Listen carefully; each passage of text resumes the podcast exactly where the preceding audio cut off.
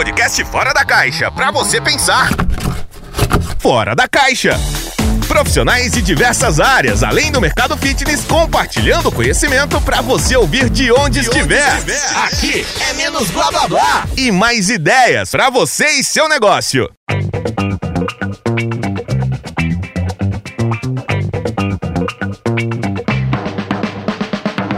Olá, gestores e empreendedores! Estamos começando mais um episódio da primeira temporada do Pacto Cast, um podcast fora da caixa para você ter ideias fora da caixa.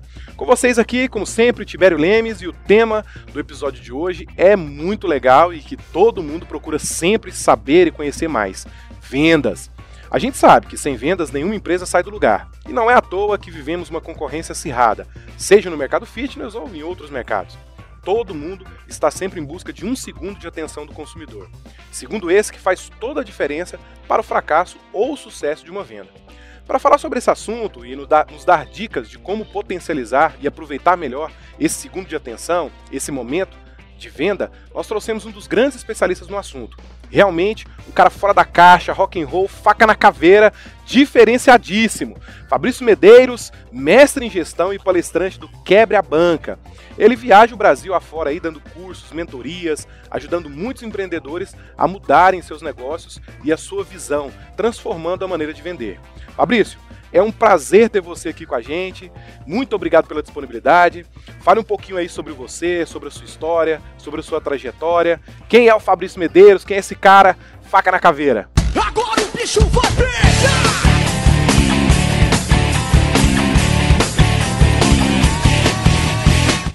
Olá, galera de todo o Brasil e do mundo, né? Muito prazer estar aqui falando para vocês nesse podcast totalmente voltado aí para o mundo fitness. Eu já digo de antemão que eu não sou fitness, eu estou no caminho para ser fitness, tá? Então, você não vai aprender nada comigo relacionado a emagrecer, a ficar no corpo ideal aí. Nós vamos falar aqui sobre vendas, sobre negociação, sobre experiência do cliente, falar como você consegue aumentar suas vendas e tudo isso numa pegada, como o Tibério aí antecipou, uma pegada faca na caveira, quer dizer, sem mimimi, sem autoajuda, sem essa balela motivacional. É, nós queremos fazer aqui um skin in the game, como diria o Nassim Taleb, quer dizer, arriscando a própria pele, falando aquilo que eu mesmo faço para conseguir atrair os clientes, reter os clientes, ter relacionamento com eles, é, a forma que eu nutro, a forma que eu estou nutrindo esse relacionamento para depois ele é, ser convertido, não é? E a minha história, ela é bem simples. Até 2015 eu era executivo eu era gerente nacional de uma empresa no ramo da construção civil. Minha escola de vendas foi na Ambev. Trabalhei seis anos na Ambev, era aqueles vendedores de moto que visitava 40 clientes por dia. Uh, e depois da Ambev fui assumindo cargos de, de gerência, de gestão, até chegar no ápice que foi essa gerência uh, nacional. Uh, então consegui de, de, estagiário, de vendedor, até chegar o cargo máximo que tinha a minha empresa, que era de gerente nacional. E a partir dali é, em 2015, larguei tudo, entrei para o mundo das palestras porque vi uma lacuna muito grande. Eu estava vendo que as pessoas tinham dores e problemas para resolver, os empresários, as empresas, e, ela, e, eles só contratavam palestrantes motivacionais. E como motivação não resolve nada, é apenas um, um estímulo a esmo, quer dizer, motivação sem você ter um processo de vendas estruturado, sem você ter as pessoas certas nos lugares certos, sem você ter o líder certo, sem você usar as técnicas certas, aquilo ali era uma utopia, você só com motivação conseguir resultados. E vi essa lacuna e vi também que tinha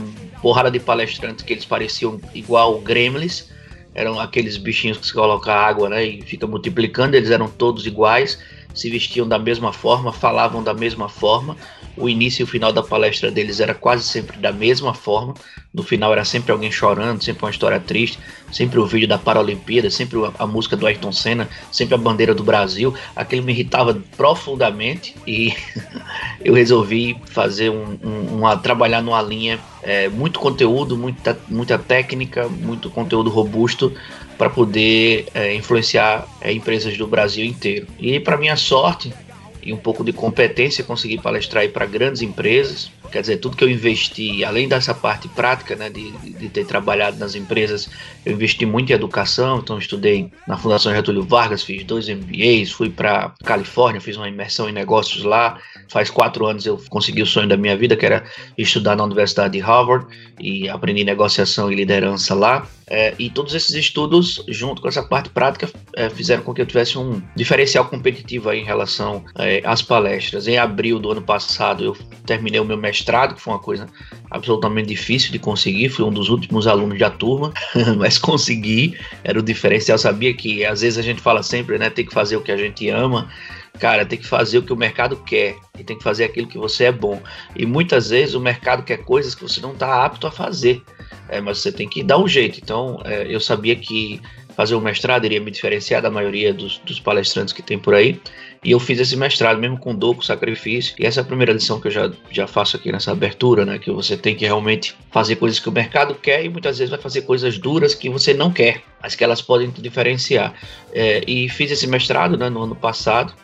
E desde 2015, como eu falei, eu venho fazendo palestras, fiz quatro anos agora em 2018, e fiz palestras para o Brasil inteiro e já fora do Brasil, palestrei para o Facebook, foi a minha grande conquista aí, um, cliente que realmente fez diferença na, na minha vida, no, porque foi logo no início, né, com seis meses eu já palestrei para o Facebook em São Paulo, depois eles gostaram muito e eu fui para Colômbia, fui para Bogotá fazer palestra para o time deles lá da América Latina, parceiros, que chama Facebook Go, parceiros deles e, e alguns funcionários do Facebook também estavam presentes, e depois disso eu fui é, contratado pelo Google, pelo LinkedIn, e aí fui crescendo. Então, hoje já palestrei para grandes empresas, inclusive no mundo fitness. Eh, já participei de um evento muito legal lá em Brasília, Capital Fitness. Vamos fazer de novo esse ano, 2019. Já palestrei para academias grandes e tenho entrado nesse mundo fitness e tenho me apaixonado, não só porque quero ser fitness, mas porque é, existe um potencial muito grande que nós, é, vocês, né, que trabalham no mundo fitness sabem que, que esse mercado é um mercado do presente e do futuro. A saúde, as pessoas querem viver mais de 100 anos, querem estão vivendo cada vez mais é, e você é um negócio ultra é, positivo, quer dizer, com tendência, com mercado, mas é um negócio ultra é, competitivo. A concorrência é absolutamente violenta, né? Tá, tá igual Coca-Cola, em todo, todo, toda esquina tem uma academia. Então, de fato, você precisa ter estratégias vencedoras ah, para sobreviver nesse mercado, né? que é sempre desafiador. Legal, show de bola só tem uma palavra, né? Uou! Com certeza, muitas dicas para você começar a agir agora e não amanhã. Com a gente também para dar aquele pitaco certeiro, como sempre, Carol Rocha. Carolzinha, a apresentação é com você mete bronca, fala para os nossos ouvintes aí que ainda não te conhecem, quem é a Carol Rocha, o que, que você faz da vida, qual a sua experiência, para a gente poder começar com o conteúdo aí. Oi, oi, meu nome é Carol Rocha, como o Tibério falou, estou aqui super feliz, eu tô com duas pessoas que eu gosto muito, uma pessoa que é Fabrício Medeiros, que é um cara que de vendas ele tem uma pegada que eu adoro, é faca na caveira. Tibério é um cara que só me traz projeto legal. Esse aqui mais um, muito obrigada. Tibério, muito obrigada, Paco, pela parceria. É, de muito tempo, eu acho que é uma parceria que só tem ganha-ganha. Então, eu sou Carol Rocha, eu sou a recepcionista que deu certo, vamos dizer assim, né? Eu sou a recepcionista que cresceu dentro de uma academia. Eu já, esse ano, eu tô completando 20 anos de mercado de fitness. Eu comecei a trabalhar em 99 como uma recepcionista, uma consultora de vendas numa academia super tradicional aqui em Brasília. E eu fazia psicologia e eu esqueci da psicologia e fiquei nesse mundo, nas vendas e no fitness. Durante esse período todo eu só fui crescendo, muito pelas oportunidades que foram dadas, né? Fábio Padilha, Academia Hanway, toda a família Padilha me deu muito apoio, me deu, investiu muito em mim ah, e também muito da minha parte né? Não adianta vir investimento externo se você não faz a sua parte. Peguei aquilo ali, agarrei com dentes, com unhas e dentes e corri atrás. Tive vários desafios dentro da Runway. Fiquei lá até o ano de 2015, onde eu fui me aventurar em outro mercado, foi imobiliário. Olha isso, gente. Imobiliário, posso dizer que foi a minha escola, que eu tinha aprendido em academia em mais ou menos uns 14 anos, eu aprendi em um ano no,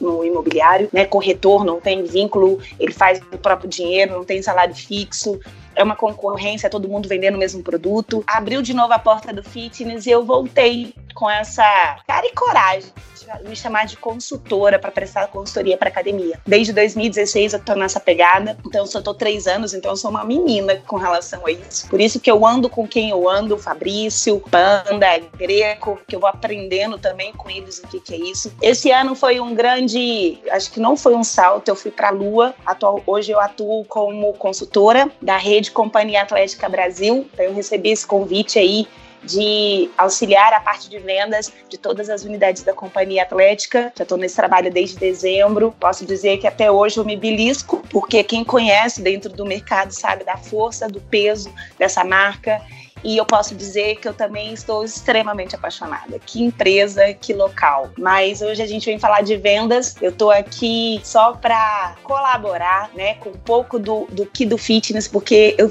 tive uma parceria ótima com o Fabrício no ano passado no Capital Fitness, onde ele falou de vendas de forma muito generalizada, de uma forma muito direta. A gente vai ter oportunidade de fazer de novo agora em Goiânia. E eu só venho para falar assim, sabe isso tudo? Você consegue colocar no fitness assim, assim, assar. Ele, eu aprendi aprendi, e ele ainda brincou comigo, ele achou que eu seria mais um palestrante, né, Fabrício? E eu aprendi muito com ele, mas muito, técnicas simples, eu aprendi com o Fabrício, tá? Então, obrigada, Tibério, pelo, pelo convite.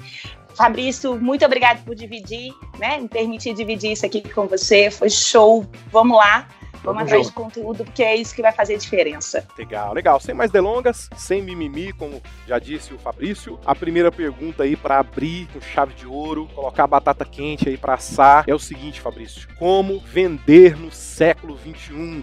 É, a gente ouve todos os dias aí que é difícil, tá difícil vender, o cliente não quer comprar, a crise o cliente não quer gastar dinheiro. Na sua visão aí, como é que tá essa visão de como vender no século 21? Primeira coisa que a gente precisa fazer para vender no século 21 é entender que esse cliente é muito mais poderoso hoje do que era no passado. Ele tem muito mais acesso à informação do que tinha no passado. Então, antes o vendedor ele tinha que desenvolver aquele super relacionamento é, com o cliente e ele era sempre a fonte única de informação. Então, por isso que a gente tem alguns vendedores aí lendários, né? Tem o pessoal que gosta de usar muita, muitas coisas do passado assim para dizer, olha aquele filme do vendedor porta a porta, aquele, aquele o vendedor que é, tem muito relacionamento, é o que mais vende. Então, nós ficamos nisso durante muito tempo, e durante a década de 80, até mesmo 90, foi assim, uma venda baseada só em relacionamento. Mas o século 21 mostra que os clientes são muito mais voláteis. Da mesma forma que ele é muito é, fiel quando ele se conecta e se engaja com a marca, é, como por exemplo, compradores de iPhone, quem, quem, quem tem iPhone sabe disso, o cara fica trocando iPhone 4, 5, 6, 7, vai, lançou o um novo iPhone, ele quer comprar, quer dizer, fidelizou a marca. Do mesmo jeito que a gente tem clientes apaixonados, fidelizados e que indicam para outros amigos, nós temos outro, outros clientes que, esses que não são apaixonados, são absolutamente voláteis e o que eles querem é uma experiência diferente. Então não é mais o, o vendedor que consegue converter só com relacionamento, porque ele não é mais a única fonte de informação. Então, cliente do século 21, o que você precisa fazer é entender as necessidades dele, porém, não as necessidades que ele apenas fala, as necessidades aparentes. Você precisa conhecer do Homo sapiens, precisa conhecer do ser humano, precisa conhecer motivações de compra que ele não demonstra para você. E para isso, cara, só tem um jeito: pesquisa, só tem um jeito: leitura.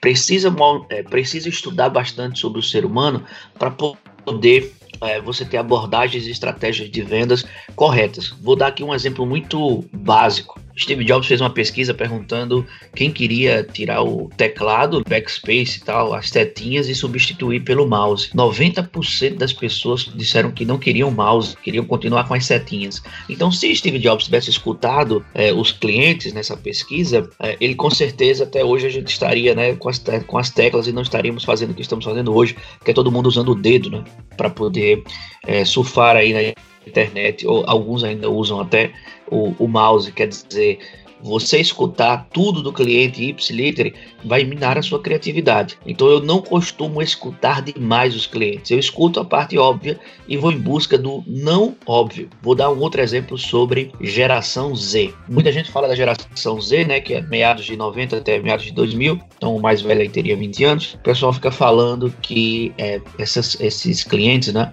esse perfil de público, eles são ligados em no meio ambiente, né? Então o meio ambiente tem que ser eco, tem que ser verde e tal, bacana. Mas isso é o que se tem de mais é, simples de pesquisar, que esses clientes estão têm essa tendência de serem consumidores mais conscientes. Porém, quando você vai ah, para a inteligência artificial, para o learn machine, quando você começa a estudar o big data, você percebe que esses clientes eles compram bons produtos de boas marcas por bons preços. Então veja, é, o que ele diz é que ele é um consumidor ecoconsciente. E é, você não precisa brigar em relação a isso. Você tem que ter elementos para é, conseguir atrair esse tipo de cliente específico que a gente está falando agora.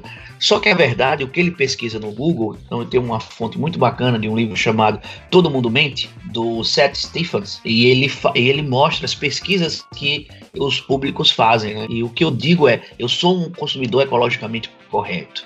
E aí muitas vezes você pega a sua academia, transforma a sua academia numa selva amazônica, porque tem que ter tudo verdinho lá e tal, e esquece que esse cara compra boas marcas por bons preços. Então no século 21 você precisa entender as necessidades aparentes e não aparentes é, desse cliente para conseguir. É, esse é o primeiro passo para conseguir vender nesse século tão complicado, tão desafiador.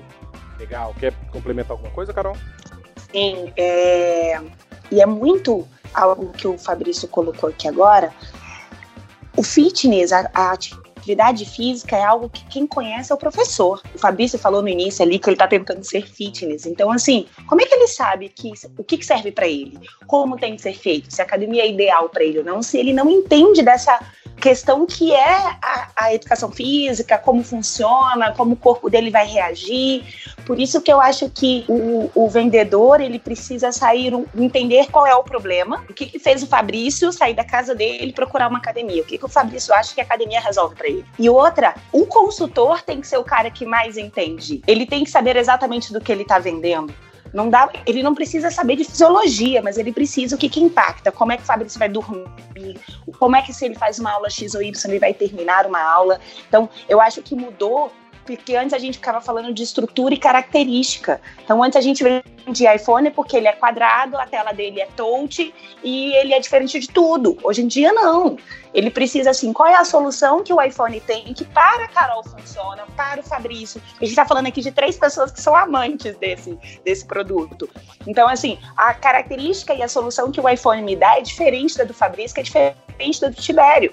E o cara que vende iPhone, assim como o cara que vende academia, ele precisa entender muito bem desse produto para que ele adapte a solução que eu, o seu cliente precisa. Ele só sabe que ele tem um problema. Quem entrega a solução é quem vende. Eu acho que mudou um pouco a pegada por aí. Porque antes eu mostrava academia. Antes eu mostrava que eu tinha esteira, que eu tinha sala, que eu tinha piscina. Hoje isso não vende, porque qualquer lugar tem tudo que a gente tem. A gente tá virando commodity.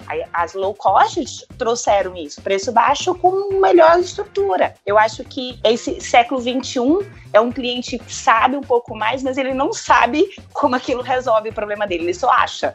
Ele viu alguém ou alguém pediu para ele ir lá. Bacana. E nós estamos também na era da informação, né? Existem alguns estudos, algumas pesquisas que diz que nos últimos 10 anos produziu muito mais conteúdo que nos últimos 100 anos de humanidade. E existem outros que dizem que também nos últimos 100 anos se produziu mais conteúdo que nos últimos mil anos de humanidade. Enfim, o fato é que nós estamos abarrotados de informação e é, estamos sendo atingidos por é, mídia, conteúdo, propaganda o tempo todo. E a atenção está virando o recurso mais caro do mundo, né? O recurso que toda empresa precisa, que toda empresa quer. E a pergunta que fica é, na hora da venda ali mesmo, qual é a, a estratégia ou a, a metodologia, a forma de conseguir a atenção do cliente? A pergunta é: como conseguir a atenção do, do, cliente na hora de vender? Vamos lá. A atenção realmente é um dos ativos mais valiosos do mundo, porque hoje você tem uma. Um, você é inundado com informações, com propagandas o tempo inteiro pulando na sua tela. O que eu falo muito é que você precisa ter um conteúdo relevante para o seu nicho. Seu conteúdo precisa ser um conteúdo que catequize o seu usuário.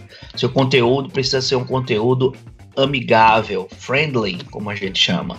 Eu preciso entrar no seu Instagram, eu preciso entrar em todas as suas redes sociais e ali precisa ter uma comunicação única, uma mensagem única e uma mensagem que não fale só das características, como a própria Carol citou, da academia, pelo contrário, que mostre ali uma cultura específica daquela academia, o jeito específico. As pessoas hoje não estão comprando mais é, só essas características. As pessoas estão comprando um jeito diferente, uma pegada diferente que tem muito a ver com experiência. Olha, só para você, você ter ideia, 60% dos consumidores dizem que esperar mais do que um minuto para ser atendido é, ele já é muito, é muito tempo. Ele já pode desistir da venda. Com mais de um minuto para ele ser atendido, 60% dos consumidores. 92% dos consumidores eles leem uh, reviews, eles leem feedbacks de outras pessoas que já estiveram nessa academia para poder tomar uma decisão. Então veja a importância que, que existe de você ter uma experiência bacana para as pessoas que já são os consumidores da própria academia, porque se eles não tiveram uma experiência boa, eles não vão falar nas redes sociais sobre a academia. Sabe o Uber que a galera fica dando quatro, cinco estrelas e tal? Quando você pega um Uber que você vê a reputação lá do cara 4.8, 4.9, chega a dar um alívio no coração, não dá? Porque você diz, opa, tô pegando um cara aqui que tem uma boa reputação. A chance de eu ter problema com esse cara é muito pequena. É, uma outra coisa que chama atenção no século 21 é a autenticidade como nós temos um mundo de propagandas muito, muito agressivas, a autenticidade vende. Então, coisas feitas de forma informal, elas vão vender mais do que anúncios é, no padrão que a gente já está acostumado, né? Propagandas muito estruturadas. Eu não estou dizendo que ela não tem a sua relevância, mas para atração hoje em dia, se você tem 10 propagandas absolutamente estruturadas, aquelas que você já é invadido o tempo inteiro, que você já conhece o roteiro, e vem algo sui generis, diferente, informal, simples, do seu cotidiano, eh, a tendência é que você preste mais atenção nisso. E voltando para a questão da indicação, né? A gente sempre teve é, isso em vendas. Ah, nós temos que buscar indicação. É, é verdade. Só 11% das pessoas que fecham uma venda pedem indicação logo após o fechamento. Só 11% dos vendedores. E por que eu estou falando tanto de, de indicação? O motivo é simples. Como nós estamos tendo hoje em dia o tal do remarketing. Para quem não sabe aqui, é você entrou no remarketing junto com o algoritmo, né? Então você entrou no Instagram, entrou lá no Explorer do Instagram, por exemplo, e pesquisou a palavra leite e viu lá um videozinho com leite. Cara, você vai ser invadido nas suas redes sociais por, por propagandas ligadas à indústria do leite.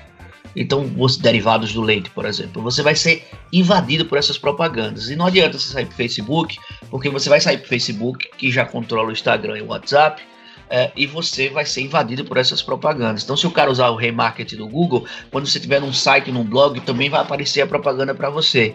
Então, como o marketing está cada vez mais agressivo, as pessoas só falam em marketing digital, em copy, em landing page, as pessoas só falam nisso. E cada vez mais os vídeos no YouTube você vai navegar, que hoje já tem o YouTube Premium, né, que você pode pagar e não ter mais propaganda. Mas hoje você entra no YouTube, pesquisou determinado assunto, vai ter um vídeo de um cara lá, bonitão, falando para você, para entrar aqui que a solução dele é a, é a, melhor, falando da sua dor. Quer dizer, os vendedores hoje já estão mais experientes, eles estão mais experientes e agressivos.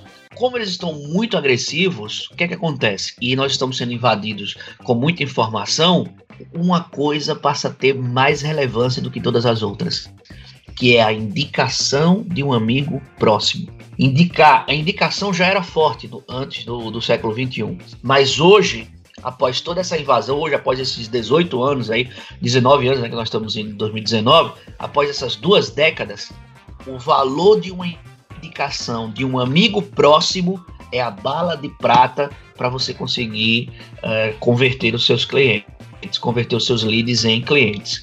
Então, para chamar a atenção, Fabrício, eu vou deixar de fazer meu marketing de conteúdo? Não. Pelo contrário, você tem que fazer e como eu falei de autenticidade, a sua equipe tem que fazer. A sua equipe, quando estiver em horário lá que não tenha muito movimento na academia, ela deve fazer é, é, a divulgação por meio das redes sociais de forma absolutamente informal. Mas a, a, hoje as pessoas é, são verdadeiros canais de televisão. Então, se você tiver uma boa comunicação com o seu cliente, se ele perceber que você está sempre presente, está sempre dando feedback, está sempre falando de assuntos relevantes, a, a chance que você tem de atrair esse público é muito grande. Então, foco em marketing de conteúdo, mas principalmente foco em tornar a experiência do cliente incrível para que ele te dê bons feedbacks, para que ele te dê boas avaliações. É, e com isso você tem esse poder dessa bala de prata que eu falei do século 21, que é a indicação de um amigo próximo. Que legal, Fabrício, muito bacana. A gente estava até discutindo sobre isso no podcast com a Cláudia Vale e o Marcos Tadeu sobre a experiência do cliente. É, cada vez mais a, a diferenciação né, e, e, o reposicionamento vai estar ligado à experiência do cliente, senão a gente vai virar commodities, como hoje no mercado fitness as low cost estão fazendo. Low cost é a commodity do mercado fitness. E aí, por exemplo, podemos usar, eu gosto de usar sempre o modelo Starbucks, né? Onde você pega um cafezinho ali da padaria que é uns 50, R$ reais e você paga 18, 23, 30 reais num café da Starbucks, porque a experiência dentro da Starbucks, do copo, do atendimento, de escrever o seu nome no copo, enfim, do cheiro, né, o marketing olfativo de lá, é, é do ambiente, enfim, aquela experiência de você estar degustando o café da Starbucks vale 30 reais e não 2 reais igual o cafezinho, pode até né, ser o mesmo produto, digamos assim, da padaria. Isso é muito legal. Uh, especificamente, Fabrício, assim, uh, qual que, como você tem nas suas experiências, falando já assim, você pode compartilhar das suas experiências, no momento da venda mesmo, depois que você conseguiu atenção, depois que o cliente está ali frente a frente com o vendedor, tem alguma dica específica que você faz com que aquele possível cliente preste atenção no vendedor? Tem sim. Para você fazer com que o cliente preste atenção em você, você precisa falar a linguagem do cliente, baseado em, em é, um conhecimento que você já tem prévio. Vamos supor, você, o cliente, você conseguiu chamar a atenção dele. Então, o cliente vai para academia procurando o quê, né? Ele tem a motivação. Vou dar o meu exemplo. Eu que sou gordinho. Se você é uma pessoa que tem repertório, você sabe que gordinho tem várias dificuldades, inclusive para amarrar até o sapato. É uma coisa que dificulta pra gente. Você sabe que o gordinho tá lá Muitas vezes o cara não quer ser barriga tanquinho, né? O cara quer chegar lá e ter mais saúde, quer começar um processo. Então, normalmente você pode falar tudo. Não, o gordinho tem saúde, mas a gente sabe que é, um gordinho precisa de ajuda para ter uma melhor saúde. Então, quando você consegue ativar, ativar dor e prazer nesse cliente, ele vai prestar mais atenção em você. Então, por exemplo, eu sei que gordinho pode ter algum tipo de dor, não é? Ninguém gordinho está super saudável. Então, eu estou atendendo o cliente, consegui chamar a atenção dele e eu posso dizer, Fabrício, você tem sentido alguma dor ultimamente? Tem, é, você tem tido algum tipo de dificuldade? A academia vai te ajudar nisso? O que, é que você acha? Quer dizer, você está mostrando para o cliente que o conhece. Então eu vou dizer, pô, tenho, tenho uma dor no piriforme, tenho uma dor no, no ciático aqui que me incomoda, tenho uma dor no ombro. Olha só, eu já pressupus comportamentos, né? Então eu pressupus. Fabrício, você está quanto tempo sem treinar? Ah, da última vez que eu treinei faz mais ou menos uns seis meses. Caramba, então você deve ter perdido flexibilidade, deve ter perdido massa magra. Então a gente pode trabalhar aqui na academia esses seus pontos para que o professor faça aqui uma avaliação e com isso a gente trabalhe de forma individualizada. Nós temos aqui equipamentos para poder é, ver a sua real necessidade. Então é falar de coisas, para isso tem que ter repertório, como eu falei, que você já sabe que vai modificar a vida ali do cliente. Uma outra coisa que eu falo sempre é sobre a utilização futura. Fabrício, como assim? Às vezes você vai apresentar a academia, conseguiu chamar a atenção do cliente, e aí você tem um minuto, dois minutos para mostrar a academia. Então, eu costumo dizer que, é, é, veja, é a apresentação principal sua. O cliente quer conhecer a academia. Então, no momento que você vai apresentar, e tem que apresentar de forma entusiasmada, você tem que mostrar com entusiasmo, você tem que mostrar para ele a utilização. Vamos supor, estou indo numa academia que tem sauna. A melhor coisa para dizer é: olha, aqui você pode, depois de um treino e tal, então depois de sair da piscina, pegar uma sauna aqui, passar uns 40 minutos relaxando, para que você possa né, voltar com a cabeça super bacana para o trabalho e tal, depois de uma piscina, depois de uma sauna, não tem coisa melhor e mais relaxante do que isso. Então, você vai mostrando para o cliente ele utilizando os produtos. Olha, aqui tem as aulas de as aulas de dança que você pode fazer. Aqui a sala de dança é cheia, o professor é muito bom. Galera dança, tem as músicas novas é, para dançar carnaval, para dançar é, né, em, em, em, festas e tal. Todas as tendências de dança esse professor faz aqui é muito animada, a aula é muito bacana. E já imagino você aqui dançando, já imagino aqui você suando, né? E se divertindo com a galera. Olha, aqui é, nós somos é, uma academia em que você tem essa essa, essa máquina de massagem, né? Algumas academias têm lá aquela cadeira de massagem, então você pode dizer, ah, aqui tá a cadeira de massagem. Não, você pode dizer, olha, depois do treino você pode vir aqui fazer uma massagem de 10 minutos. Essa máquina é muito boa, vai relaxar teus músculos. Quer dizer, você vai sair daqui já com a massagem, porque tem que caprichar no treino, né? Então você vai sair daqui, vai, vai caprichar no treino, vai perder caloria, ele vai sair daqui com o corpo super relaxado.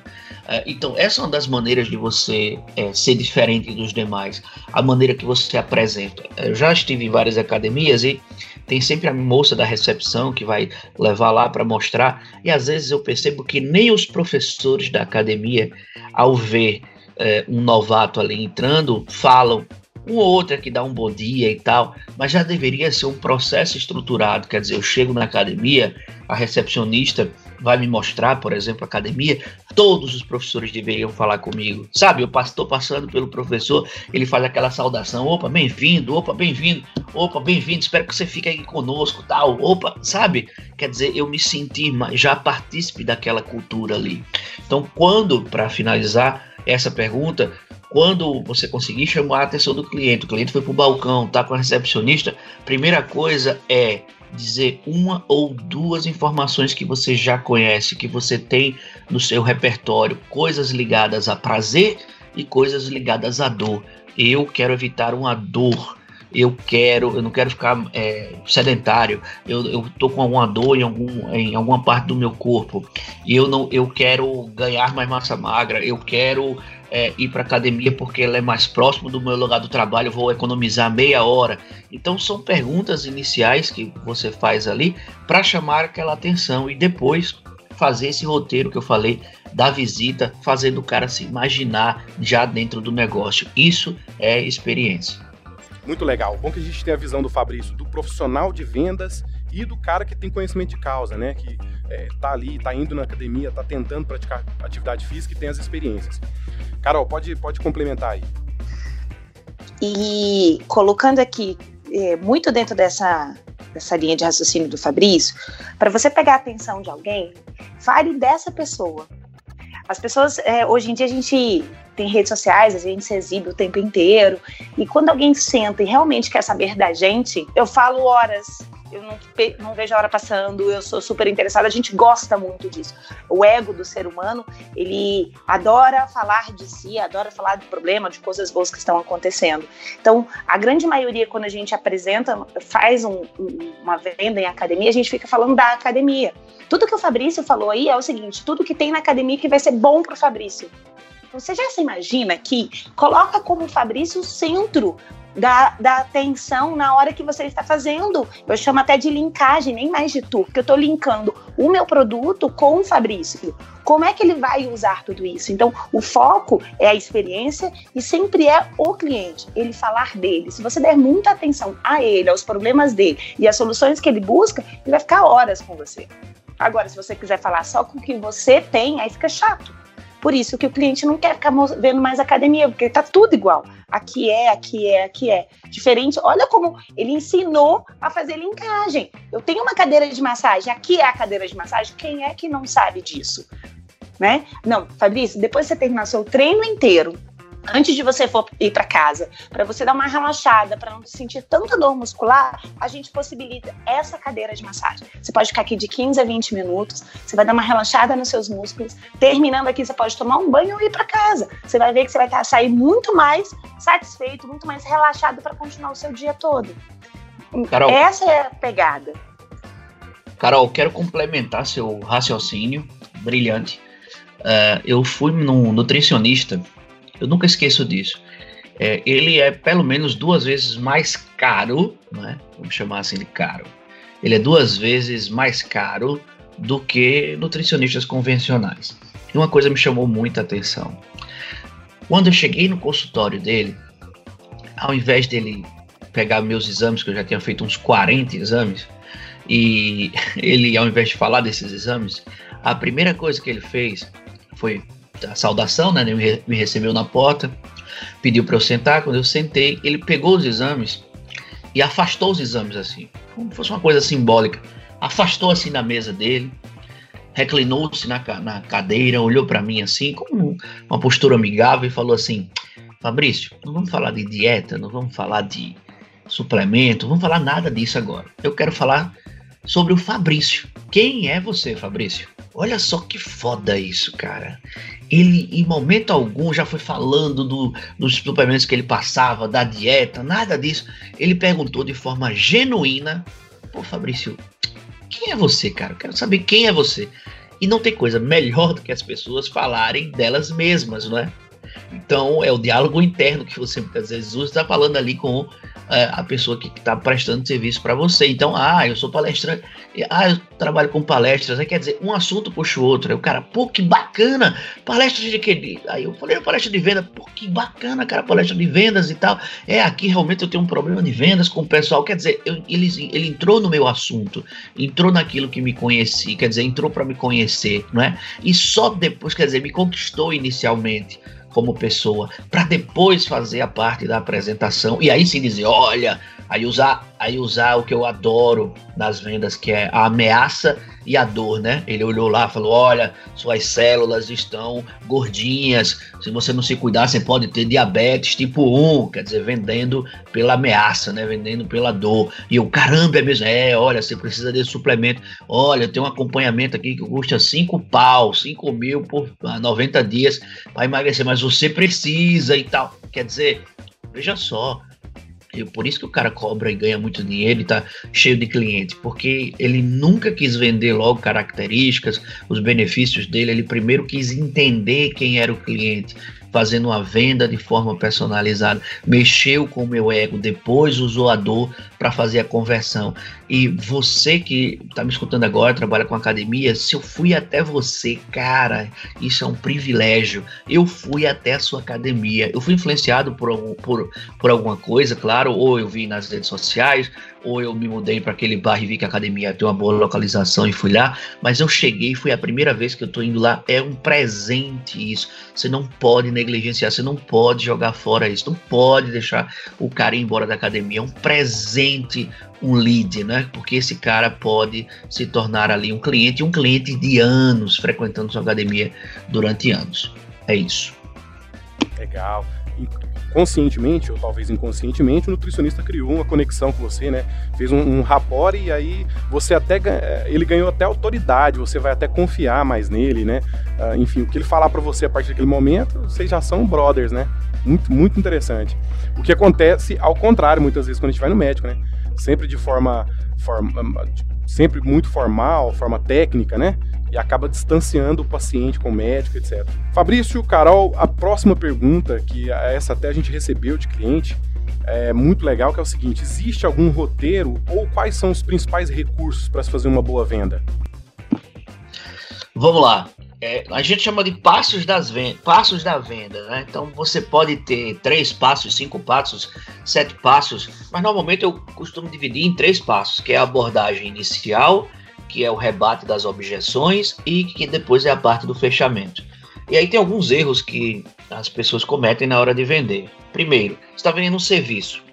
Você nunca pode falar de valores antes de vender o maldito serviço. Então, às vezes o cliente chega e diz: quanto é que custa a academia? Você já vai logo lá dizendo o valor. Veja, se você não é uma academia low cost que vende muito por causa do valor, e normalmente quando alguém chega num low cost é principalmente porque tem o, o valor que é atrativo, se você não é desse mercado, você jamais pode falar de preço inicialmente. O cliente, quanto é o preço? Cadê as aulas? Me dê aqui o papel e você vai lá e entrega o papel. Você não está vendendo, cara. Você está fazendo um, um, serviço ruim é, de apenas passar o preço para o cliente. Então, a primeira coisa da abordagem inicial que eu falo né, é você pensar o seguinte: como é que nessa minha abordagem, como é o primeiro approach que eu vou fazer com ele? Aí as pessoas falam: Ah, Fabrício, tem um roteiro? Veja, a sua empresa deveria sim ter um roteiro, mas esse roteiro de atendimento seria o seguinte: quais são as quatro, cinco, seis, sete coisas que eu não posso deixar de falar para esse cliente? Quais são os passos básicos que eu tenho que fazer para atender esse cliente? É, quando o cliente falar uma objeção, quais são as, as coisas que eu tenho que falar para rebater essa objeção? Porque eu digo sempre, se a cada objeção do cliente eu tiver duas respostas na ponta da língua, eu me torno muito mais forte para combater essas objeções.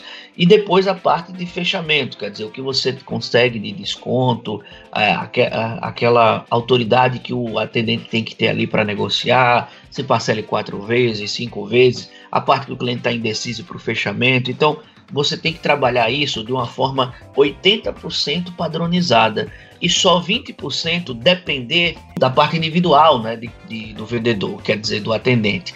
Ele ali, lógico, tem o jeito dele, a pegada dele, isso é individual, ninguém vai tirar. Uh, mas os 80% tem que ser padronizado. Então você tem que padronizar os passos da abordagem, tem que padronizar o rebate das objeções e tem que padronizar o fechamento.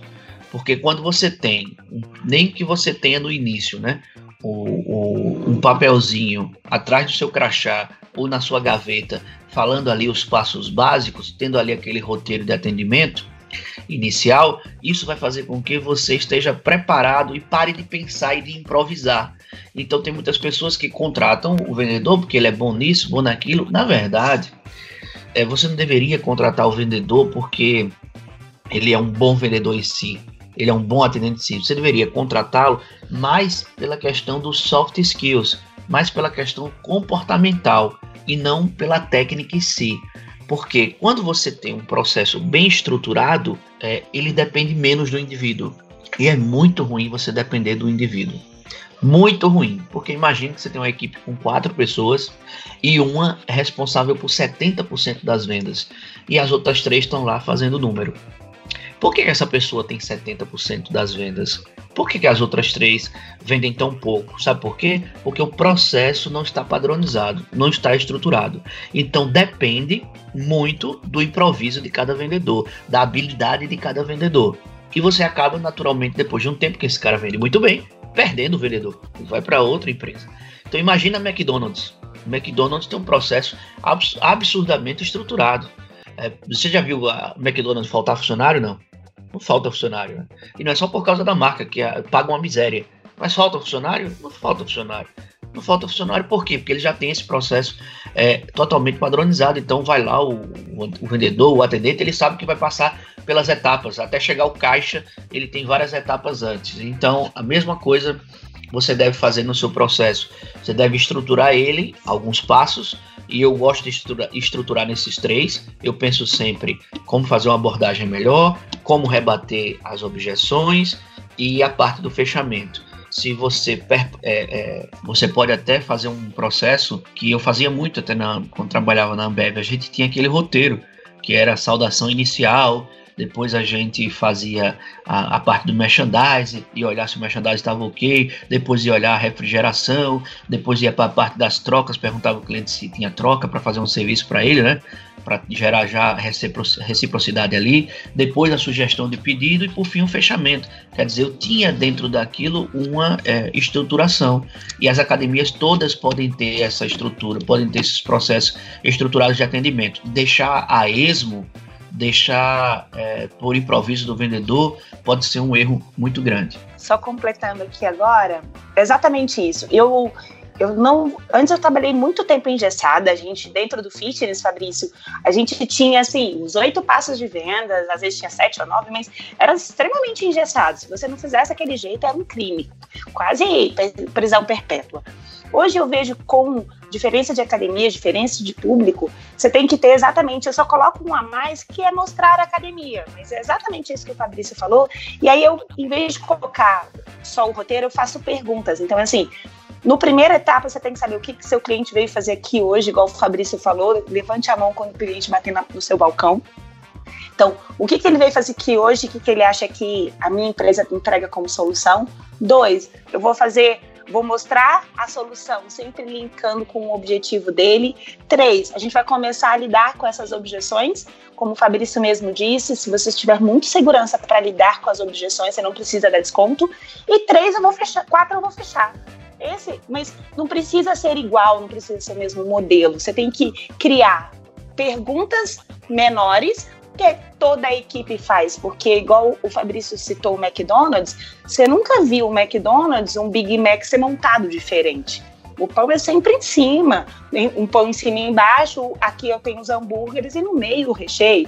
Então, você tem que ter esse padrão para que o cliente entenda que existe qualidade. Padrão, hoje a gente, é, durante do, muito tempo, essa questão de ISO, de o 5S, o padrão é linkado com qualidade. Então, se ele for bem atendido de uma maneira igual, manhã, tarde e noite, mostra que a sua empresa tem um pouco mais de qualidade. Então, por isso que é importante ter o processo mas ele não precisa ser engessado, tem que ser com a sua cara, tem que ser para a sua equipe. Tanto é que eu falo, for, cria junto com a sua equipe atual, faça com que eles criem, porque normalmente o engajamento é muito maior, mas ele tem que ter essas etapas, não pode fazer de qualquer maneira, senão ele pula a qualificação, vai direto para o preço, tá? Então, só ter um pouquinho de atenção com relação a isso e precisa, num lugar que não existe organização, não existe processo, fica muito a cargo do vendedor. Aí é o dono, Fabrício, acontece muito. A vendedora que vende 70%, ele vira refém dela.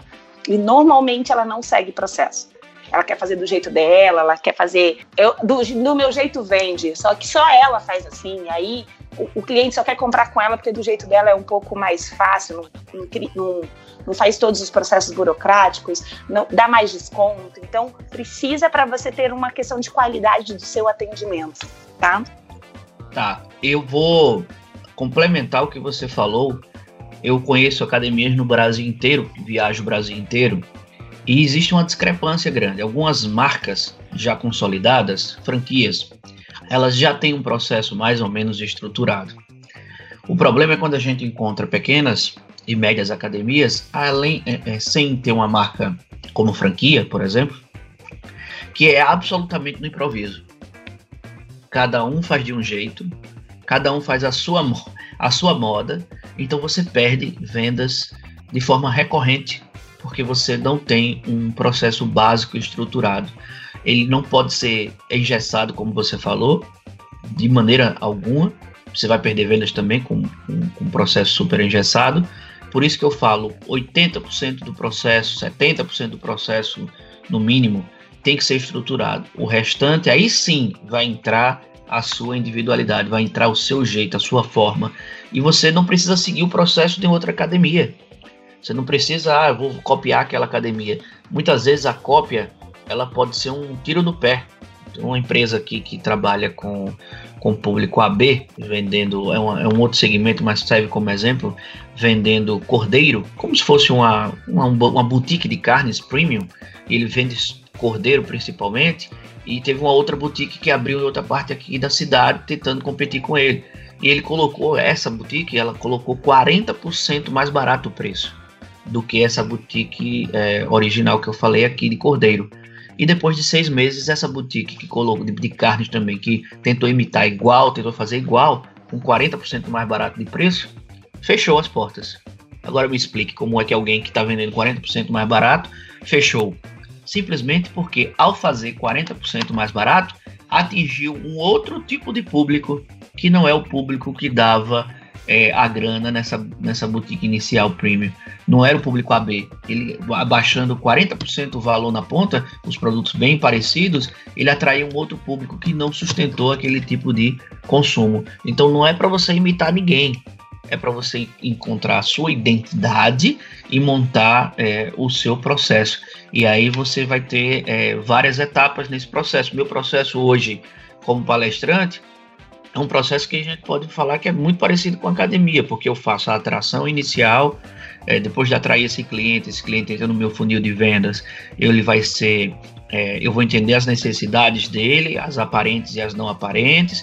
Depois eu vou fazer uma apresentação para ele, mandar meu portfólio, que é como se você estivesse apresentando a academia para esse cliente. Então, apresento meu portfólio dentro do que ele já me falou, vou fazendo a personalização da palestra. Por isso que eu palestro para vários segmentos, então vou adaptando a minha, a minha palestra para os segmentos. É, e depois é, de enviar a proposta, vem para a parte da, da negociação. Então, é parecido com com objeção né, e negociação. Então é muito parecido com o processo hoje é, que as academias deveriam ter.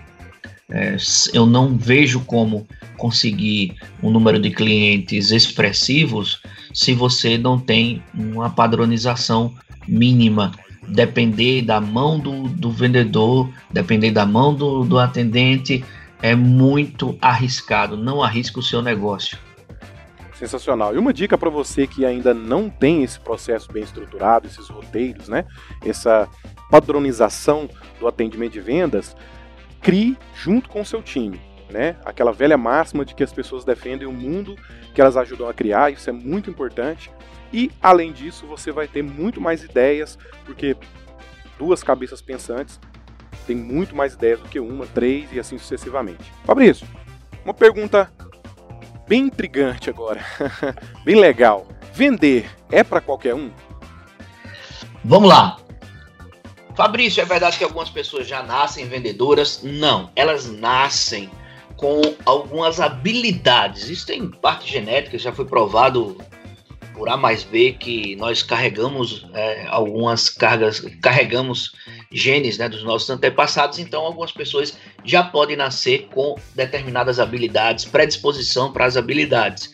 É, então eu nunca aprendi a ser extrovertido, eu já nasci assim eu sou extrovertido, eu sou palhaço, é de mim. Assim como meu irmão é uma pessoa absolutamente diferente, né? Então ele pegou, ele é um cara muito mais tímido, muito mais recluso. Então puxei mais a minha mãe e meu irmão puxou mais ao meu pai. É, nós já temos ali alguma carga genética. Isso vai dizer que meu irmão não será uma pessoa extrovertida? Não, não é isso. Ele pode treinar, porque ele é vendedor também, ele tem uma empresa de tecnologia, então ele precisa aprender a vender, ele precisa aprender essas habilidades. O problema é que as pessoas colocam vendas num pedestal como se tivesse que aprender na NASA. Cara, você não precisa aprender na NASA vendas. Vendas não, não é física não é física nuclear, pô, sabe? Negociação não é algo de outro mundo. O, é, o problema é que nas nossas universidades nós não, não aprendemos nem vendas, nem negociação.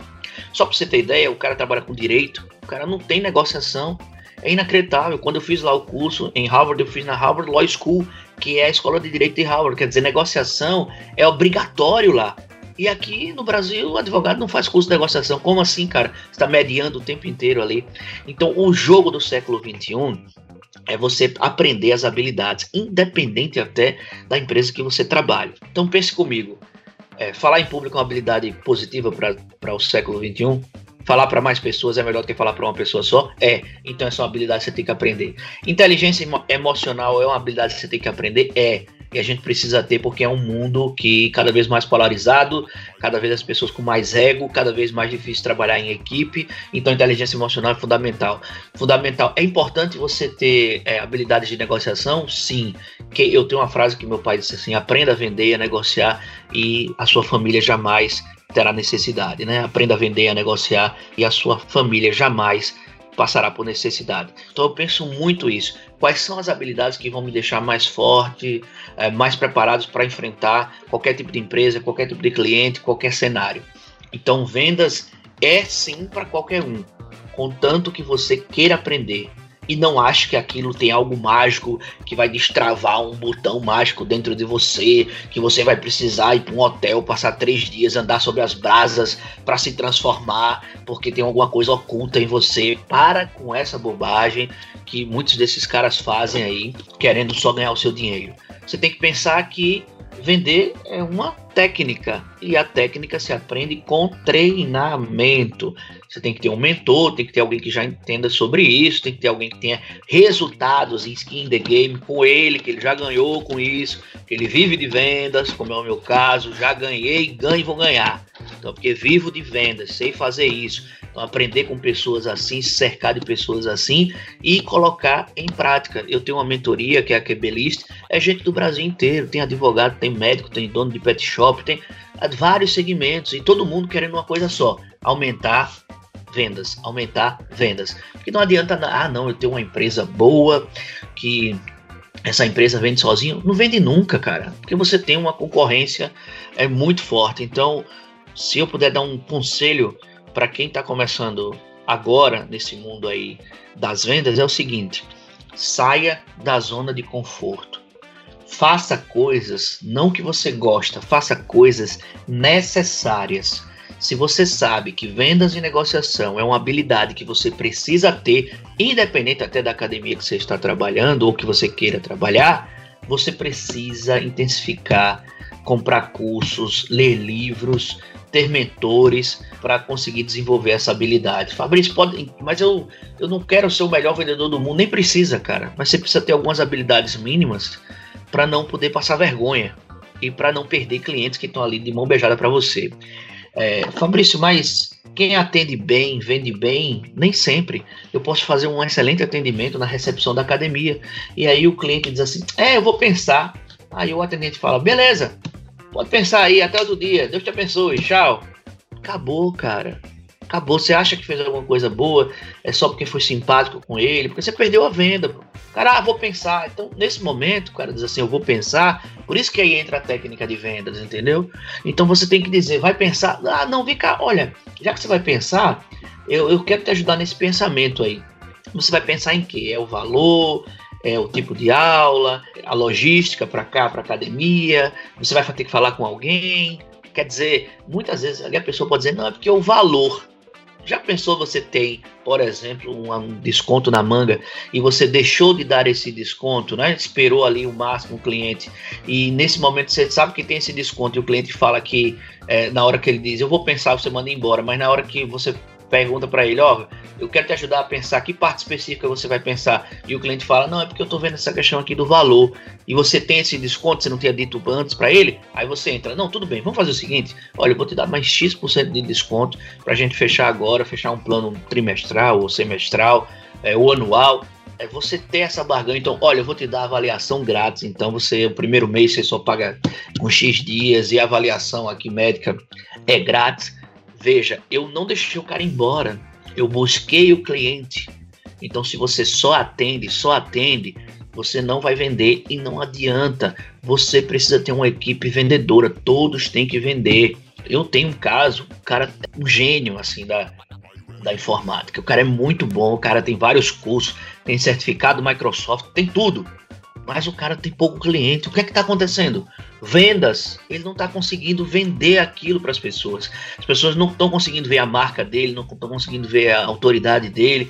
Ele não está educando os clientes, ele não está nas redes sociais, ele não está buscando clientes, ele não pede indicação, ele não tá, ele, ele, ele treme na hora do fechamento, ele vende por qualquer valor, ele não tem margem, aí não consegue investir na empresa, ele não mapeia os, os seus competidores, os seus concorrentes, ele, ele não pensa na, no, no futuro, na inovação, novos insights então ele fica ali só é, isolado naquela competência técnica dele e esquece que vendas é tudo isso que eu acabei de falar. Vendas é eu vou aprender vendas, custe o que custar, eu vou vender mais, custe o que custar, e eu vou aprender isso não apenas com a motivação, é, com efeito placebo, pô. Eu vou aprender isso porque existe técnica e não é nada do outro mundo. Você pode aprender, pode vender muito mais, pode ter sucesso no seu negócio.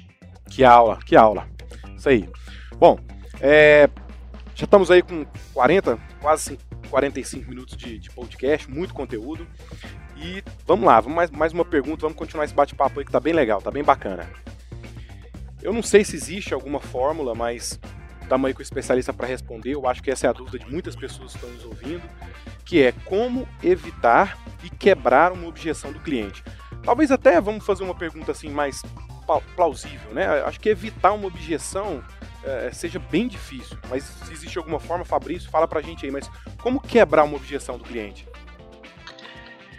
Vamos lá. Existe sim como evitar uma objeção do cliente. É simples, a sua apresentação tem que ser foda. A sua apresentação tem que ser fodástica, a sua apresentação tem que ser encantadora. A sua apresentação tem que deixar o cara de queixo caído. Aí você evita a objeção, que o cara diz: onde é que eu pago? Passa aqui o cartão. Então, essa é a primeira pegada. A sua apresentação precisa ser feita de forma cuidadosa. Todos os passos da apresentação. Tem que apresentar com energia, tem que apresentar com empolgação, tem que se antecipar às objeções. Porque durante a apresentação, você já mata possíveis objeções. Por isso que eu falo do processo. Quais são as principais objeções do cliente quando chega na sua academia? Algumas são comuns para todas as academias. Outras objeções, elas são absolutamente específicas para aquele momento. Exemplo, vamos supor que a sua academia não tem academia, não tenha, a sua academia não tenha estacionamento.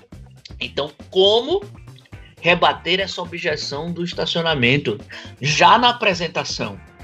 Quer dizer, antes do cara falar, então, você está fazendo a apresentação, você já sabe que o cliente viu que não tem estacionamento, ele provavelmente vai usar isso no momento que for fechar com você. Então você já deve ter as possíveis soluções. Olha, a gente tem uma pessoa que guarda aqui na rua os carros e tal, funcionário aqui da, da academia, ele está sempre de colete, é o Mauro, então ele fica aqui na rua, você pode estacionar aqui que ele está sempre olhando, estou, estou aqui há quatro anos, nunca tivemos problema nenhum com arrombamento de carro com roubo, então fique tranquilo que aqui a gente tem uma pessoa é, cuidando dessa parte. Você falou isso durante a apresentação, quer dizer, você cortou ali a opção que o cliente teria de falar essa objeção no momento do fechamento. Então, é, primeira parte respondida aí sobre como evitar.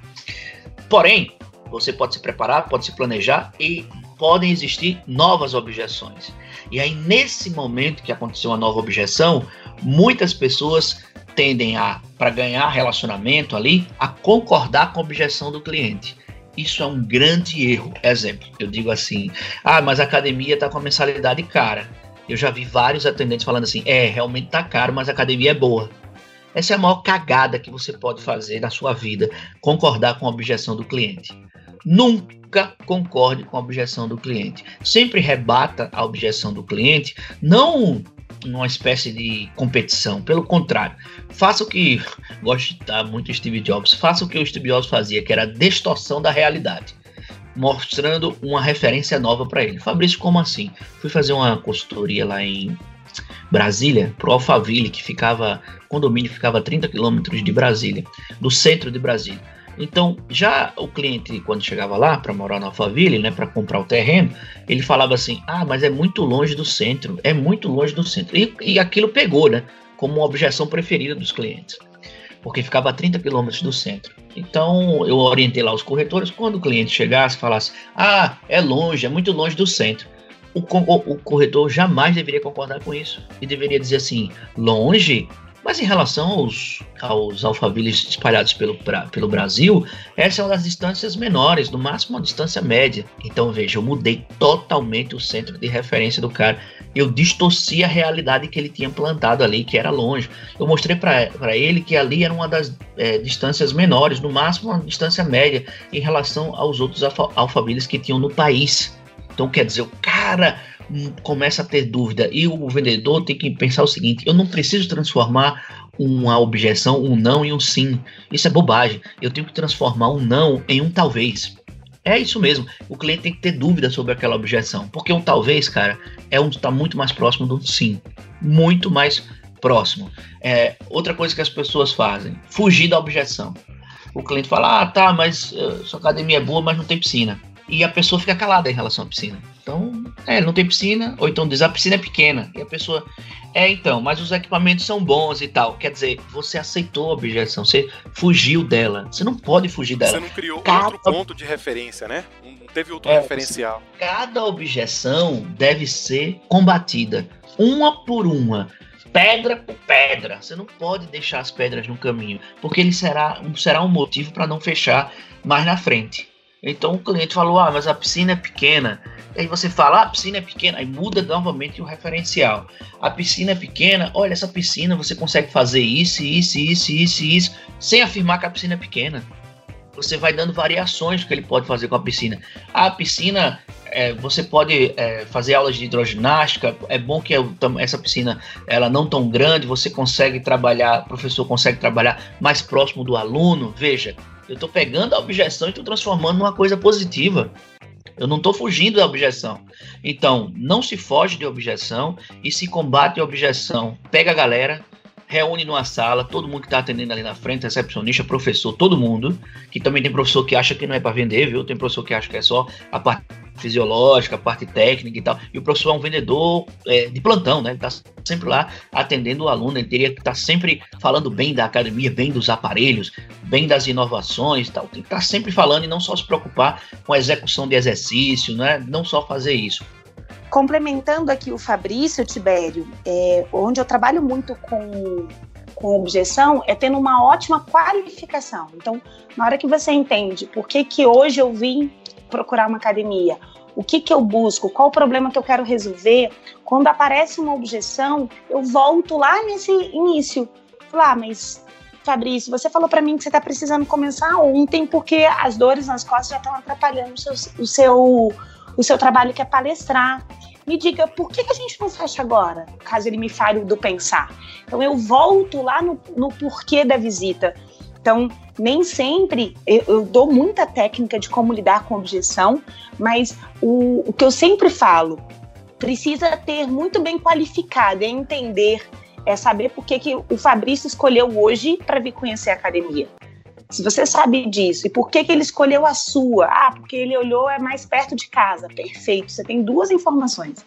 E aí você vai mostrar, vai fechar qualquer tipo de objeção, você vai tentar lidar, por exemplo, do preço, do tamanho da piscina, com tudo isso, você vai tentar remeter a isso. Então, Normalmente, os consultores falham na negociação, em lidar com as objeções, porque simplesmente perguntam qual a modalidade que você quer e qual horário que você quer vir malhar. Sem informação, é muito difícil lidar com objeção, sem saber por que, que aquele cliente escolheu comprar o seu produto. Isso para qualquer um. Por que, que um cliente compraria um iPhone e não um Samsung?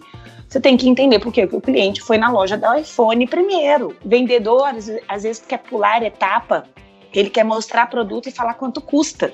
E não dá valor, que eu ainda coloco que qualificação é 50% da venda, 40% da venda. Os outros 40% é a linkagem. 20% é negociação. Porque se você sabe exatamente o que você está fazendo, entrega a solução, como o Fabrício falou no início, você não vai ter nem objeção. Você imagina que você tem o maior problema da sua vida e hoje Tibério, Tibério joga tênis, né, Tibério? Sim, sim, apaixonado. Conheci o Ótimo. ano passado, tentei fazer atividade física de outras formas, mas é, me frustrei, enfim, não tive a constância, mas com tênis eu, eu descobri um, o prazer Perfeito. O Tibério joga tênis, ele vai numa loja procurando um tênis para jogar tênis. Se eu viro para ele, ah, eu tenho esse, esse, esse, esse, custa isso, isso, isso, isso. O Tibério pode olhar e falar, obrigada, eu vou ver se tem outra loja mais barata. Falei, Tibério, por que, que você está procurando tênis hoje para jogar tênis? Não, porque eu, eu jogava, comecei no ano passado, voltei agora, eu acho que está na hora de investir num tênis melhor. Então vamos lá que eu vou te mostrar os melhores tênis que eu tenho. Para você que já não é mais um iniciante, você já está no nível intermediário, vamos lá. Olha que diferença. Na hora que ele falar para mim, nossa, tá um pouco caro, eu fui na outra, eu falei, mas na outra não tem um tênis como esse, no tamanho que você quer. Entende comigo? É mesmo, né? Então bora lá. Como é que você quer? Cheque o cartão. Como eu adoro terminar qualquer tipo de negociação minha. Então, é, saber por que o cliente veio procurar aquele produto e saber do problema dele e entregar como solução vai eliminar 80% das suas objeções. E mesmo que ela surja, você vai precisar voltar lá no começo. Então, qualifique melhor para ele dar cada vez menos com objeção e para ter objeção em ter fechamento, às vezes nem apelando para o desconto, qualifica, qualifica, entende por que dessa visita hoje, nesse dia, dos 365 dias. Show, muito boa, muito bom. Duas visões aí que com certeza agregou muito. Vamos aí partindo, infelizmente, já para o final, um super podcast, uma super aula. E a, a última pergunta que fica é o que fazer para deixar o vendedor motivado? Vamos falar sobre motivação, né? Quais são as experiências, quais são os cases sucesso que o Fabrício e a Carol têm para compartilhar com a gente sobre motivação? E principalmente, motivação é sinal de resultado? Qual a visão de vocês aí? Olha, a única coisa que você não pode fazer para motivar sua equipe, é, eu insisto, é contratar um palestrante motivacional. Essa é a pior coisa que você pode fazer para a equipe. Você vai esticar a corda emocional, você vai. O cara vai dizer que todo mundo pode tudo, que é insubstituível, que é um espermatozoide escolhido entre bilhões de espermatozoides e bilhões de espermatozoides, enfim. E que o cara pode tudo, enfim, o cara pode ser o, o Barack Obama, é, se quiser, na vida e tal. Então o cara vai mentir para sua equipe tentando motivá-la, isso aí vai durar umas sete horas no máximo de motivação, depois vai tudo embora. Melhor maneira de você motivar sua equipe, sabe como é? Nós temos aí fatores higiênicos e não higiênicos. Fatores higiênicos está relacionado à remuneração. Tudo que você puder remunerar a sua equipe por premiação, por desempenho, por resultado, é bom, é válido, é sadio. Se ele perceber que se ele fechar duas vendas naquele mês, se ele fechar 10 matrículas naquele mês, ele vai ganhar X%, mas se ele fechar a partir de 11, ele vai ganhar X mais 1, isso faz com que o cara é, é, venda mais, faz com que o cara corra mais. Porque no final das contas, eu nem ligo muito para o que as pessoas dizem da boca para fora. Eu ligo para o que as pessoas precisam. Todo mundo precisa de dinheiro para sustentar a sua família, né? O resto é conversa furada, o resto é conversa mole. Então, dinheiro faz uma diferença brutal na vida de qualquer. Então, a melhor maneira de motivar seu colaborador, primeiro, dinheiro. A segunda melhor maneira de motivar seu colaborador é tendo reconhecimento da, porque as pessoas elas são uma máquina social, a todo momento ela está sendo pressionada. Então, reconhecer é muito importante, certificado de melhor do mês, fotozinha do cara lá na, na, porta da academia, ou no banheiro da academia, nos locais que você possa ter mais impacto, assim, colocar lá do funcionário do mês, usar isso nas redes sociais, hoje é, você precisa usar só fisicamente, pode ser também de forma virtual, usar o cara lá na rede social, parabenizar os seus colaboradores, criar um sentido de time, criar uma tribo com a linguagem própria, uma hashtag própria. As pessoas hoje têm muito sentimento de pertença. Por quê? Por que, que eu quero pertencer a algo? Porque tem muita informação, tem muita gente, tá todo mundo muito igual, tem, muito, tem 8 bilhões de pessoas na Terra. Eu quero ser diferente. Eu quero participar de um clube. É por isso que você tem, vamos supor, hoje, falar de gente de, da parte de vegano, né? As pessoas têm sete classificações para vegano.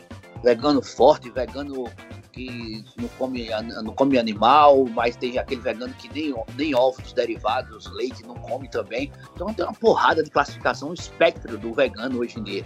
Então, como você tem uma porrada de, de gente no mundo, as pessoas querem se diferenciar. Então, você tem que criar a sua própria tribo.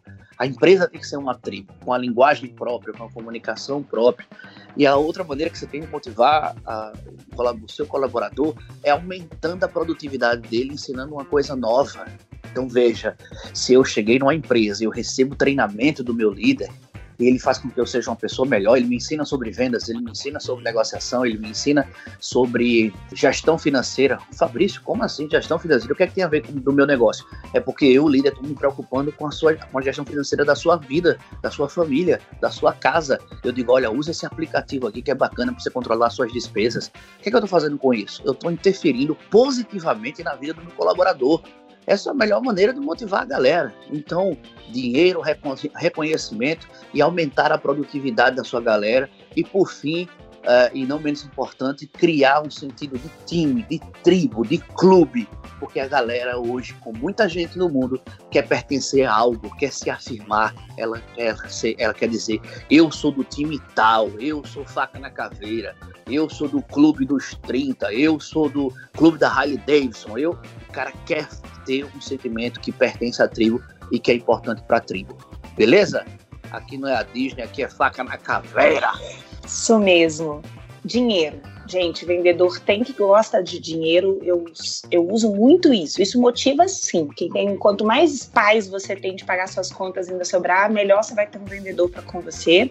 Às vezes, eu tive até um caso de uma pessoa que estava no grupo que veio conversar comigo que esse mês passado a equipe bateu a meta 5 e a comissão que era 3 mil foi para 10. Ele ficou doido. E aí eu falei assim, cara, calcula qual foi o seu crescimento de vendas e o quanto foi o que você pagou de comissão. É, eu não tinha feito essa conta. Você cresceu 25% 10% de vendas e você cresceu 10% de comissão. Eu sei que assusta, que tem que estar acostumado a pagar 2, 3 mil.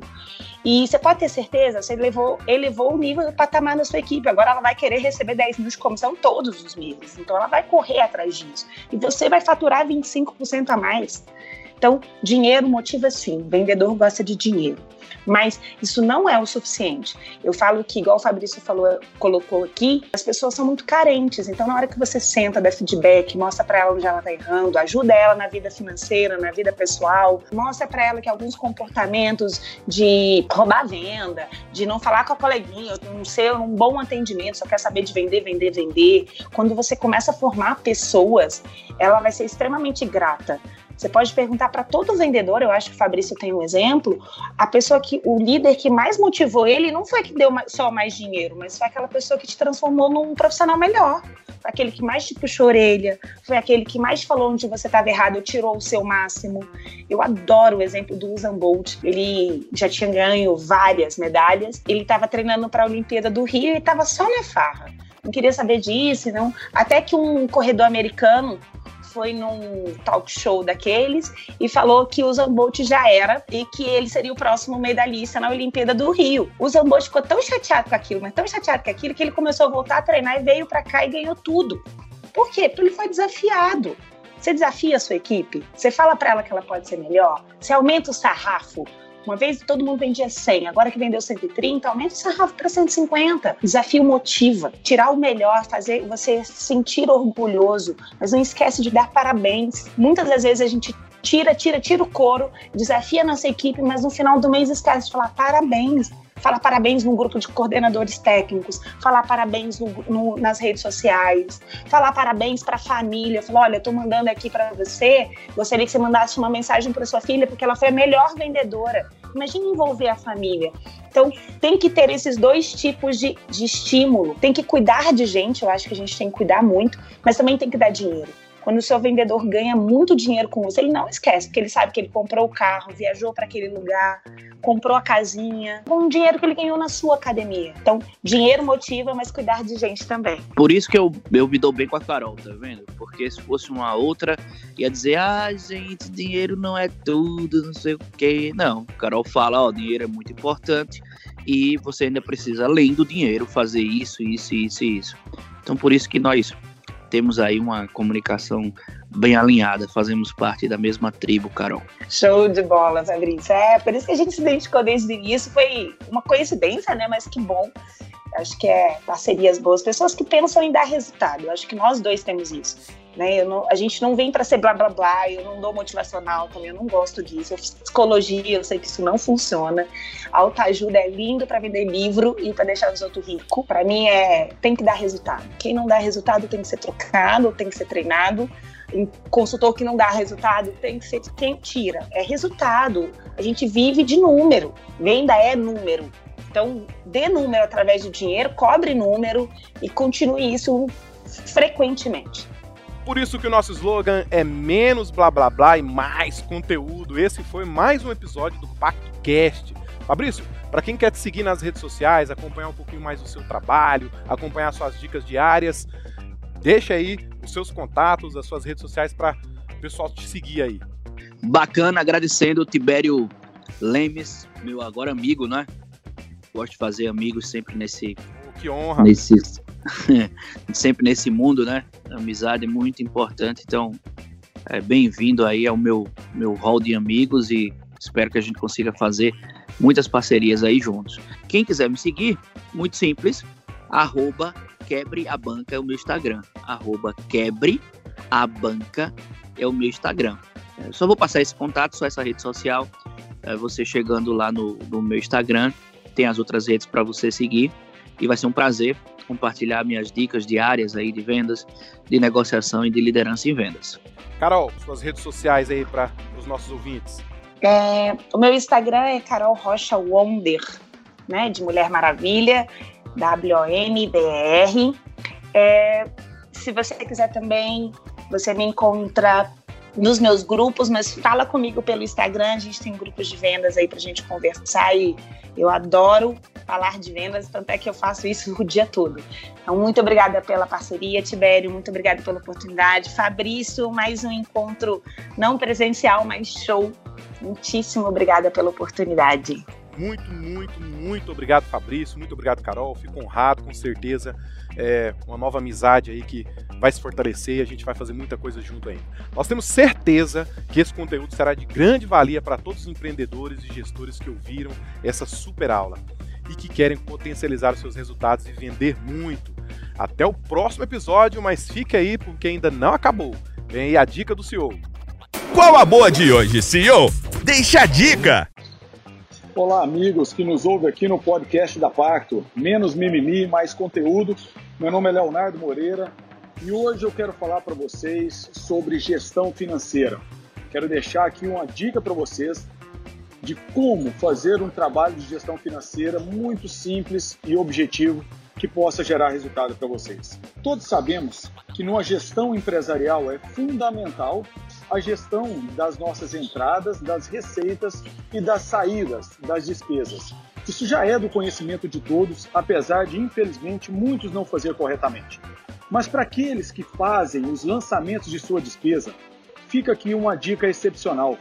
Compare mês a mês o percentual de cada uma das contas que você tem no seu, no seu plano de contas financeiro para saber se você tem gasto mais ou menos em contas fundamentais, como por exemplo folha de pagamento, despesas com manutenção, despesas com fornecedores de manutenção de equipamentos, despesas com fornecedores de serviço, despesas com impostos, taxas e defina quanto percentualmente você pode despender com cada uma dessas despesas todo mês na sua empresa. Fazendo essa análise, vocês vão conseguir facilmente entender onde você pode economizar um pouco mais, diminuir a sua despesa para proporcionar um resultado esperado dentro da sua empresa. Então fica a dica: defina o resultado esperado e analise comparativamente todos os meses qual foi o percentual da sua receita gasto em cada uma das contas. Isso vai com certeza ampliar a sua noção, o seu conhecimento sobre para onde está indo o seu dinheiro e vai com certeza ampliar a capacidade de você gerar resultado, tá bom? Fica aí a dica e continue ouvindo os nossos convidados que com certeza vão trazer muitas outras dicas e conhecimento importantes para a sua gestão. Um forte abraço. Você ouviu o Pacto Cast, o podcast que tem mais conteúdo. Aguardamos você no próximo episódio.